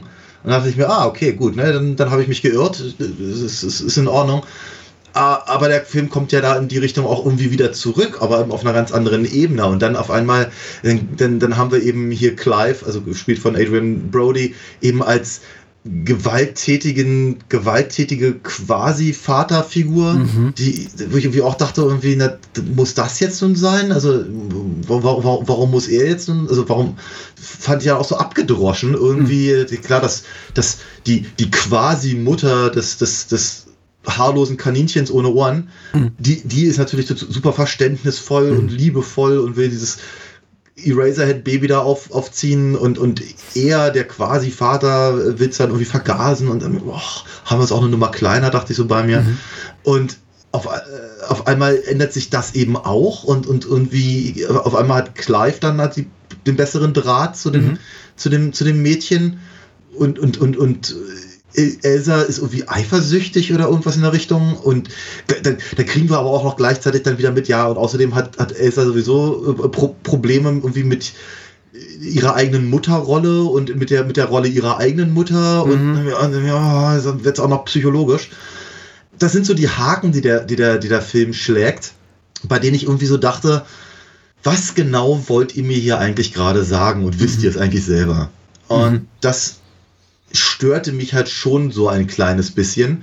Was aber glücklicherweise nicht darüber hinwegtäuschte, dass eben die Szenen an sich ja durchaus sehr spannend und sehr, sehr, ja. sehr gut präsentiert sind. Ja. Na, also ich blieb ja immer am Ball. Also, was ich jetzt gerade versucht habe, als Kritikpunkte zu erwähnen, waren eher so Sachen, die mir so im Hinterkopf irgendwie rumschwirrten, während ich das guckte und versuchte rauszufinden, wohin der Film geht. Und das mhm. ist natürlich auch durchaus ein Vorteil des Films. Ich habe es ja nie rausgefunden. Ja, ich wollte gerade ne? sagen, also der, unvor. Der, der, der, Film ist sehr gut darin, etwas vorzubereiten, bei dem ich mit den Augen rolle und dann was ganz anderes zu machen. Und das finde ich schon wieder richtig gut. Die, die Unvorhersehbarkeit des Films ist tatsächlich eine Stärke und deswegen jetzt auch zum allerletzten Mal, wahrscheinlich viel zu spät im Gespräch, jetzt mal eine Spoilerwarnung für die paar, paar Menschen, die uns zuhören und den Film nicht gesehen haben. Äh, meiner Meinung nach sollte man den gucken, also tut das gerne. Ähm, falls nicht, lasst es eben und hört uns weiter zu, wie auch immer. Lasst euch den Film kaputt spoilern. Ähm, Unvorhersehbarkeit finde ich tatsächlich eine Stärke. Ich kann keinen der Kritik, der von dir genannten Kritikpunkte in, in, in Frage stellen oder ähm, wegreden tatsächlich, weil die sind mhm. alle da. Die Figurenzeichnung ist wirklich grottig. Also mhm. was so die ähm, Nachvollziehbarkeit äh, der ja. Handlung des Ensembles betrifft geht gar nicht. Da werden eben Menschen zum Sympathieträger und wieder zwei äh, Minuten später zu quasi Schurken umgeschrieben. Ja. Äh, in einer Szene sollen wir wahnsinnig Mitgefühl mit Elsa, der von Sarah Polly gespielten Figur haben und dann wiederum ist sie quasi so das, das Feindbild, das es hier zu bekämpfen äh, gilt. Genauso aber eben auch mit Drive, äh, mit, mit Clive, mit Drive. Jetzt habe ich ein äh, Bindewort gemacht aus äh, Dren und Clive. Mit mhm. Clive und Dren, äh, bei denen wir eben auch nie wissen, woran wir sind. Bei, bei Dren ist es ja eine feine Sache. Und das ist ja tatsächlich auch das gehört, ist ja äh, quasi auch Teil des Konzepts, dass wir bis zum bitteren Ende nichts wirklich äh, von ihr vorausahnen können. In welche Richtung wird sie sich entwickeln? Was mhm. wird sie als nächstes tun? Welches Geschlecht hat sie eigentlich? Also äh, wirklich auch bis in allerletzte Konsequenz ist sie eine komplett unvorhersehbare Entität in diesem Film. Und ja. da, da, das ist der, der, große Pluspunkt für mich, die sorgt eben für Überraschungseffekte um Überraschungseffekte. Das ist richtig toll. Ja. Bei den menschlichen Figuren kommt diese Sache mit dem, hm, bin mal gespannt, was sie in der nächsten Szene machen, nicht ganz so gut, weil es natürlich, ja. weil du komplett recht hast, man steht immer so ein bisschen außen vor und fragt sich, hä? Sollte uns jetzt diese Szene irgendwas sagen oder ist es wieder nur eine weitere fixe Idee, die Natalie hatte und seine, äh, seine äh, Co-Autorin, die dann wiederum äh, verworfen wird drei Minuten später? Und ja, das ist leider so. Ich hatte so ein bisschen jetzt auch beim, beim etwas kritischeren Drau Draufblick das Gefühl, Natalie hat einfach eine ein Dutzend gute Ideen gehabt für verschiedene Set-Pieces, Dinge, die er sehen wollte, mal umgesetzt sehen wollte, die auch tricktechnisch hervorragend, finde ja. ich, finde ich, gemacht sind. Also ja. dafür, dass der Film auch schon 15 Jahre auf dem Buckel hat, nämlich die Wahrhaftigkeit, ich die Wahrhaftigkeit der Kreatur, so wie sie, wir sie sehen, als auch, auch überwiegend oder komplett oder zum Teil computeranimiert, nie in Frage. Aber er versucht das eben in einer, in ein menschliches Drama einzubetten, was nicht so richtig schlüssig ist. Ja, ich glaube, ich glaube, sie haben, sie haben, ich glaube, sie haben versucht, eine Vielschichtigkeit der Charaktere mhm. zu schaffen. Und das ist ja durchaus erstmal löblich. Ne? Also zu sagen, wie die, die Figuren sind nicht fertig geformt, mhm. wenn wir sie das erste Mal sehen, sondern da lauert noch was im Hintergrund und äh, da, da gibt es eben einfach unterschiedliche unterschiedliche äh, Herangehensweisen. Also, ne, also nehmen wir mal nehmen wir mal Clive und sagen, äh, der ist halt erst also erst lernen wir ihn kennen als mehr oder weniger mit seiner mit seiner Arbeit verheiratet, dann mhm. kriegen wir mit, ach Mensch, nee, der ist ja mit seiner, mit seiner Laborpartnerin äh, liiert und eigentlich will er auch von ihren, äh, mit ihr eine Familie gründen. Mhm. Sind große Manga-Fans anscheinend. Auch, auch, das noch, ja. und ähm, dann, dann, wenn dann eben die Kreatur da ist, hat er, kommt dann irgendwie so eine Art Gewissen durch und dann letztendlich, wenn die Kreatur größer wird, dann, mhm. äh, dann, dann entwickelt er eben äh, elterliche Gefühle und äh, kann sich irgendwie besser um seine Quasi-Tochter kümmern, bis dann irgendwann die Pheromone da irgendwie zuschlagen und dann geht es in eine ganz arge Richtung. Damit muss er irgendwie auch erstmal klarkommen mhm. äh, und all das. Aber ich glaube, sie verwechseln, sie verwechseln halt den Überraschungsmoment, den sie hier äh, halt äh, ausprobieren von Szene zu Szene, eben wirklich mit einer Vielschichtigkeit des Charakters. Mhm. Und bei, äh, bei Elsa ist es, glaube ich, finde ich persönlich sogar noch einen Zacken schärfer mhm. und schlimmer, weil sie eben sehr lange in dem Film sehr gleichförmig mhm. reduziert wird auf mhm. im Prinzip so etwas ähnliches wie eine Mutterfigur. Mhm. Eigentlich schon in dem Moment, in dem hier ähm, Fred, das ist ja der zweite Klumpen, der da, der da erschaffen wird, mhm. äh, auftaucht und sie ihn da so im Arm hält und so, über eben das kleine kleine Hops-Baby da. Ja. Ähm, und, dem, und, das kleine Mädchen, das und dann aber so, sobald, sobald eben Dren eben sowas ähnliches wie eine Pubertät hat, innerhalb von wenigen Wochen, geht's, geht's dann, schlägt es dann um und dann wird sie wirklich zur Schurkin, wenn man mhm. so möchte. Und dann, dann, dann äh, äh, eher, eher aus eher aus Frust, ob der der Geschlechtsreife mhm. vermutlich ihrer quasi Tochter so, so deute ich das zumindest, fängt, fängt, fängt sie dann an, sie da irgendwie äh, auf dem, auf dem, auf dem, auf diesem Tisch da festzuschneiden und zu demütigen und ja. zu verstümmeln. Ich genau, wollte gerade sagen, Körperteile zu amputieren. Richtig. Giftstaffel unter. Aber, aber, eben, aber vorher eben, indem sie sie da entkleidet, eben auch noch eben zu, zu demütigen. Mhm. Halt, ne? Ja, ja, auf jeden und, Fall. Und äh, das deckt sich ihm auch irgendwie überhaupt nicht. Mhm. Das, das, wird nicht mal abgedeckt, wollte ich sagen, durch die durch diese Sob-Story, die sie da eben erzählen äh, über, über ihre Mutter, der der Hof da gehört hat. Mhm. Und letztendlich, letztendlich eben, wenn, wenn, wenn sich das eben aufs, aufs, auf den dramatischen Showdown äh, äh zubewegt, weiß ich überhaupt nicht mehr, woran ich bei der Figur bin, weil es ist eben einfach nicht stringent ich gebe zu, selbst als Fan des Films, und ich mag ihn wirklich sehr, sehr gerne, also ich möchte das auch jetzt gar nicht kleinreden. Ich, ich finde, das ist ein hervorragender Film und für mich wahrscheinlich einer Top 3 Natali-Filme auf jeden Fall, aber auch, mhm. auch grundsätzlich für, für mich einer der gelungensten Genrefilme der letzten 20 Jahre, zumindest die, die ich im Kino gesehen habe. Äh, nicht so gut wie 28 Days Later, aber ähm, äh, bemerkenswert. Eben für vor allem die Schockmomente, für die Momente der Eskalation, der, der, ja. der Grenzüberschreitung. Einfach weil Natürlich. ich sowas, also sagen wir mal irgendwie Oscar-Preisträger Adrian Brody in, in solchen Szenen noch nicht gesehen habe. Aber ich gebe dir vollkommen recht, dieses ganze menschliche Drama dahinter gerät irgendwann an seine Grenzen und eben auch darüber hinaus, also kann da nicht mithalten. Und für mich ist auch der Punkt tatsächlich erreicht, in dem ich äh, damals wie heute da sitze und denke, naja, komm, also da, da kommst du aber nicht so einfach wieder raus, ist eben der, in dem quasi äh, Adrian Brodys Figur Clive von seiner äh, zu dem Zeitpunkt noch Tochter später dann Sohn, überrumpelt ja, wird ja. und quasi zum Sex verführt wird. Und ja. eben Adrian Brody sich dadurch nicht mal mehr wehrt, weil wir sehen eben später noch eine zweite, äh, eine Vergewaltigungsszene, wie dann eben quasi sie nach, nach der Geschlechtsumkehr quasi ihre, ihre Mutter vergewaltigt, die Gentochter, jetzt Sohn, ähm, aber die Mutter sich dem eben nicht fügt, sondern sich erwehrt, aber wohingegen eben Adrian Brody als Clive sagt, oh ja, ich, vielleicht doch, ich, ich mach mal mit. So. Ja, ja, Sehr verkürzt und flapsig ausgedrückt. Und ich glaube, aus der Nummer kommst du nicht mehr raus. Nee, überhaupt nicht. Stattdessen sehen wir eben drei Minuten später eine Szene, in dem sie eben gemeinsam am Apartment wieder aufeinandertreffen und es gibt so eine kurze Unterredung so von wegen, ja, das war vielleicht nicht so eine gute Idee, ja doch. Okay, komm, nicht, nicht vergeben und vergessen, aber da können wir doch was gegen tun. Lass Ja. uns einfach irgendwie aus dem Weg schaffen und dann, dann reden wir einfach nicht mehr drüber.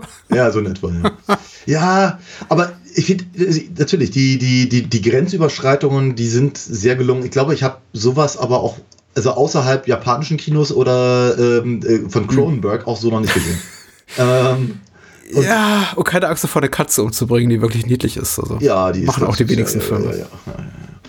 Äh, macht man ja auch nicht. Ich fand das Baby sehr nachvollziehbar babyhaft. Ich fand tatsächlich, Ja. also du sagst, es ist so diese, diese Mutterrollensache ist eben schwierig. Ich glaube auch tatsächlich in Bezug auf Elsa, sie ist ähm, hauptsächlich dafür da, um quasi so diesen, also Twist möchte ich es nicht nennen, weil es ist jetzt irgendwie dann schon erwartbar ab einem gewissen Punkt, aber Ja, es ist halt ein, ja, ich, ich glaube, es soll einfach ein schockierendes oder sehr überraschendes Ende sein und das soll das eben vorbereiten. Mhm. Ich verstehe aber ihre mütterlichen Gefühle bei Angesicht des Babys, weil das Natürlich. ist eben schon ein, so, so wie ein echtes Baby. Es ist laut, es stinkt, es kotzt und ähm, wir erinnern uns alle daran. Natürlich, ja klar. Und ich meine, das, das, das, das Creature-Design ist ja auch ganz putzig. Ja, total. Ja, es ist also- eben wirklich überzeugend tatsächlich. Ja, also ich ja, stelle das nie in Frage. Ja, total. Aber ich meinte halt ihre, ihre Rolle gerade im Rahmen halt dieses, dieses wissenschaftlichen Ansatzes, den der Film ja, Ja, ja, am- ja. am Anfang äh, sich geriert. Das finde ich halt schwierig, sie halt darauf zu reduzieren. Ähm, aber äh, natürlich, ich meine, wenn, wenn dann eben Fred und Ginger auf einmal ihre Stachel ausfahren und sich da irgendwie zerhacken, das ist schon, das ist schon heftig. Und der Film treibt es halt immer noch ein Stückchen weiter, ne, bis dann irgendwann der Tank umfällt und äh, sehr, ugh. ähm, Ich finde das eine, eine komplett absurde Idee und ich frage mich eben, ob Vincenzo Natali und seine Co-Autorin da irgendwie auch so ein bisschen der, den Schalk im Nacken hatten, weil äh, es gibt ja immer so, das ist ja auch ein, der, der groß, einer der groß, der groß, der wahrscheinlich wichtigste Nebenhandlungsstrang ist eben, dass sie quasi diese Erfindung oder diese Enzyme, diese Proteine, die sie aus diesem Wesen extrahieren können, gewinnbringend äh, verkaufen wollen für, an Ja. die Pharmaindustrie oder selber für das eigene Pharmaindustrie Unternehmen, was quasi da ihre, ihre Wissenschaft sponsert. Und da gibt es aber immer diesen PR-Fuzzi oder wer auch immer, diesen Pharma-Manager, der immer PR-Veranstaltungen auf die Beine stellen will. Und das Ja, geht ja. eben komplett von die Hunde. Und da, da, da habe ich mich schon gefragt, kann man das überhaupt ohne Augenzwinkern so betrachten? Weil es ist doch vollkommen offensichtlich, dass das, was die da machen, komplett unethisch, unmoralisch ist und höchst risikoreich. Und dass man natürlich nicht irgendwie zwei, die, die haben Ginger und Fred, diese beiden Klumpen, ja. äh, noch niemals offenbar in, in gemeinsamen Tank gesteckt und ne, nehmen einfach diese PR-Veranstaltung, wo ähm, 500 Schlips und Anzug und Hosenanzugträgerinnen im, im Publikum sitzen, als, als gute Gelegenheit dafür, das zum ersten Mal auszuprobieren, vor dem Live-Publikum. Ja. Und das eskaliert natürlich und am Ende haben wir irgendwie riesigen Blutschwall in der, in der Menschenmenge. Ich musste ganz spontan Und da die muss ich doch sehr lachen. Ja, auf jeden Fall. Aber ich musste vor allem an äh, die Vorführung von Ed 209 denken. ja, sehr schön, ja. Ja. Also, Ja, auch, ist sehr also schön, auch, ja. auch, auch, die, auch die Reaktion von dieser, dieser äh, Pharmakonzern-Vorsitzenden Mhm. mit dem französischen Akzent und eben diesem PR-Fuzzi oder was auch immer ist. Ja, die- dieses resignierte Facepalming, da, das, da musste ich halt dann doch sehr an, an, an, an den Old Man denken. Ja, ja. Ich, am Ende der Tafel. Naja, Ja, wir, haben, jedenfalls. wir haben auch so einen Alien-Moment, als hier zum allerersten Mal hier der, der, der kleine Club, der später Dran wird, äh, entkommt da im Labor und sie ist eingesperrt quasi. Natürlich, klar, das ist wie, wie der, wie der, wie der Facehugger, der von, äh, von äh, hier, Ripley. ja, der Ripley angreift, weil, weil so. ähm, hier Mad About You, wie hieß er noch gleich? Ach, Paul Reiser. Paul Reiser, genau. Paul Reiser sperrt doch den Facehugger zu, zu Nude und, und, und Ripley. Ja. Jetzt sagen wir mal so, äh, aber der Film, aber der Film schafft es eben trotz, also auch trotz der, der Sequenzen, die mich an andere Dinge erinnern, äh, mich ja trotzdem zu schockieren oder zumindest zu überraschen. Also alleine, wenn, wenn, wenn Dren dann auf einmal diese, diese Federn an den Armen und auf dem Rücken hat und sowas, Ja. das ist irgendwie, wo, kam, wo kommt sowas her auf einmal? Ja, also äh, der, der, der Film bietet einfach echt was fürs Auge. Er ist, ich glaube, das ist das, das maßgebliche Kriterium, aufgrund dessen ich mich so ein bisschen schockverliebt habe damals in den Film und diese Liebe immer noch nicht erloschen ist. Er ist eben schockierend, er ist überraschend, er bietet mir eben Sachen, die ich in diesem Film, in dieser Art von Kino, was für Natalie-Verhältnisse relativ hochbudgetiert ist und wirklich auch eben auch mit großen, großen Stars besetzt ist, einfach nicht erwartet hätte. Hm. Da sind so drei, vier, fünf transgressive Momente drin, die ich einfach in einem in einem Film von anderen Filmschaffenden vielleicht er, er ahnte, dass da was kommt, aber, aber hier nicht. Ich dachte, das wäre eine viel, viel harmlosere Nummer. Ja. Und daran kann mich eben immer noch erfreuen. Ich bin mir auch hier und da nicht ganz so sicher, worauf er hinaus wollte. Man hätte einige Figuren und äh, Nebenhandlungsstränge äh, streichen können. Wobei, dann wäre eben auch ein, zwei humoristische Szenen auf der Strecke geblieben. Und man musste wahrscheinlich eben auch, weil es eine Internet, also eine französisch-kanadische äh, Koproduktion war, wahrscheinlich auch einfach ein paar kanadische Schauspieler besetzen, damit man eben die, die, die Fördergelder kriegt. Und da hat man eben gesagt, okay, schreiben wir doch ein paar Rollen rein ich, ich frage mich bis auch jetzt beim vierten Wiedersehen, warum wir diesen Bruder hier von äh, Clive haben, der nichts mhm. Maßgebliches zur, zur Story beiträgt.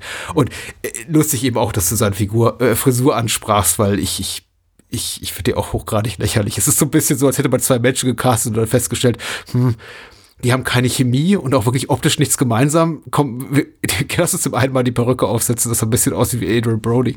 es ist, äh, es ist hochgradig albern. Aber gut, mhm. es ist da und ich hätte Spaß, jetzt auch wieder mal. Also ich, ich, ich muss sagen, ich werde mir den Film wahrscheinlich in drei, vier Jahren wieder angucken. Das ist für mich ein, ein, ein, ein, ein ewiger Go-To-Film, den ich mir immer wieder reinziehen kann, okay. wenn mir langweilig ist. Ja. Und ich einfach ähm, gut 90 Minuten gut, unter, gut unterhalten werden möchte. Hm. Aber er bietet weniger fürs Hirn, als sich, glaube ich, mancher Mensch erhofft von dieser Art von Stoff. Da, ah, da bin ich mir, also bei der letzten Aussage bin ich mir etwas unsicher, muss Alright. ich ganz ehrlich sagen. Ähm, also erstens, ich glaube nicht, dass ich mir so bald wieder angucke. Ähm, ich fand ihn, ich fand ihn. Das habe ich rausgehört, ja. Ich fand ihn unterhaltsam. Ich fand ihn, äh, wird an einigen Stellen echt, echt gelungen und und ähm, deswegen sage ich halt, ich bin, ich, ich möchte gar nicht sagen, dass ich ihn schlecht finde. Ich möchte aber auch nicht sagen, dass ich ihn gut finde. Aber ich, find, ich, ich denke, dass, dass, er, dass er viele Dinge sehr richtig macht. So, ähm, gerade im, im, im, im Effektbereich und gerade auch im, im, im Schock, für, für den Schockfaktor. Hm. Ich glaube ja tatsächlich, und das war, glaube ich, meine, mein Versuch, mein mehrfacher Versuch. Ich glaube, er möchte gerne was fürs Hirn sein. Mhm. Und er bietet auch eine ganze Menge an.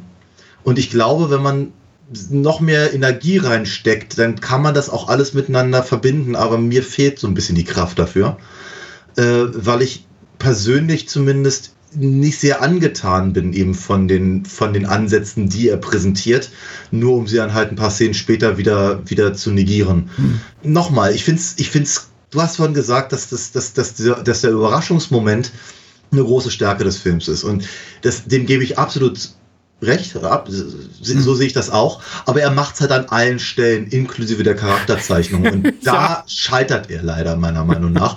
Aber er hat genug Ansätze. Mhm. Die Ansätze, das sind nicht meine, aber ich, sie, sie sind ich glaube, es ist ehrenhaft, diese Ansätze zu haben. Mhm. Er macht bloß so wenig draus oder er ist halt einfach nicht äh, konsequent genug, sie ihm äh, sie, sie, dann halt so einzusetzen, dass am Ende ein, ein stimmiges Gesamtbild bei rauskommt. Mhm. Auf, wer weiß, ich meine, es gibt ja, es gibt ja auch Filme dieser Art, die, ohne dass ich dass, dass ich es mir vorgenommen habe, dann irgendwie so, so ohne Miete zu zahlen in meinem Kopf wohnen.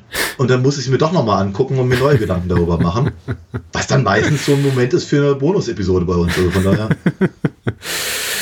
Ich würde das gerne so stehen lassen, weil im Grunde, ich glaube, mit einem etwas kritischeren oder negativen, also ich, ich nenne das mal wohlwollend, kritischeren Spin drückst du auch das aus, was ich auch beim jetzt beim Wiedersehen empfunden habe. Ich sehe all die Schwächen, ich glaube, hm. ich gewichte sie einfach weniger ja. stark als du.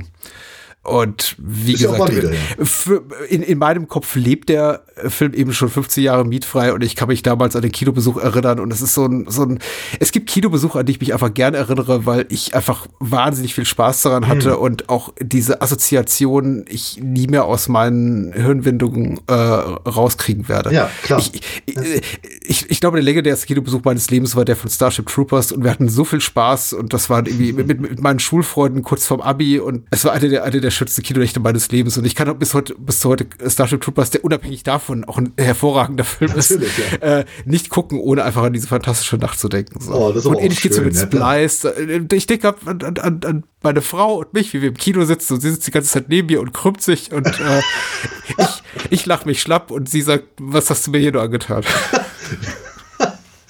ich persönlich bin froh, dass sie dann trotzdem deine Frau geworden ist. Ja, vielleicht gerade deswegen. Oh ja, das kann Sie wollte mich retten. äh, ja, ich okay. glaube, der, der, Podcast hier, den wir jetzt im zwölften Jahr hm. machen, 13. Jahr? Das ist das 13. Jahr, ja. Das genau. kalendarische 13. Jahr. Der ja. ist, ist, ein guter Beweis dafür, dass es ihnen nicht gelungen ist. Okay. Äh. ich, ich, persönlich bin dafür sehr dankbar. Hm. Ich bin auch sehr dankbar für die äh, Filme, die wir nächste Woche machen. Absolut, denn wir hatten Spaß diese Woche, ne? Da haben wir uns ja. einfach gedacht, was haben wir uns denn gedacht? Wir, wir haben uns Spaß. gedacht, wenn, wenn, wenn, wir hier schon Spaß hatten, dann können wir nächste Woche eigentlich wieder Spaß haben und machen quasi, wir machen eigentlich, eigentlich machen wir genau da weiter, wo wir jetzt hier heute aufhören. Ich meine, so eine richtige Reihe ist es ja sowieso nicht, aber wir machen trotzdem, wir machen gleich die Fortsetzung. Wir ja. reden nächste Woche über 28 Weeks Later. Von Juan Carlos Fresnadillo. Aus dem Jahre 2007? Richtig. Ja. Ich hoffe, ich habe seinen Namen äh, nicht verhunzt. Ich, hab, ich kann mich gar nicht daran erinnern, ob ich den gesehen habe. Und wenn ja, ist es so lange her, dass ich alles vergessen habe. Nun, auf jeden Fall ist Robert Carlards Name einfacher als der von Killian Murphy. Ja. Und da werden wir nächste Woche keine größeren Schwierigkeiten haben. Ja. Und äh, wir reden des Weiteren über noch mehr ja, nicht wirklich Zombies und Rennen tun sie auch noch, also irgendwie doppelter, quasi doppeltes Sakrileg für die, die alte Schule der Zombie-Fans. Wir reden über Umberto Lenzis Großangriff der Zombies, ein Klassiker des äh, toxischen italienischen Kinos und äh, ich glaube, das wird auch ein großer, großer Spaß für uns beide. Hoffe ich, ich freu, zumindest. Ich freue mich da jetzt schon drauf. Äh, kauft Daniels Comics. Ja, kauft Bitte. Patricks Bücher kauft und unterstützt uns bei Patreon. Alright. Also, bis dann.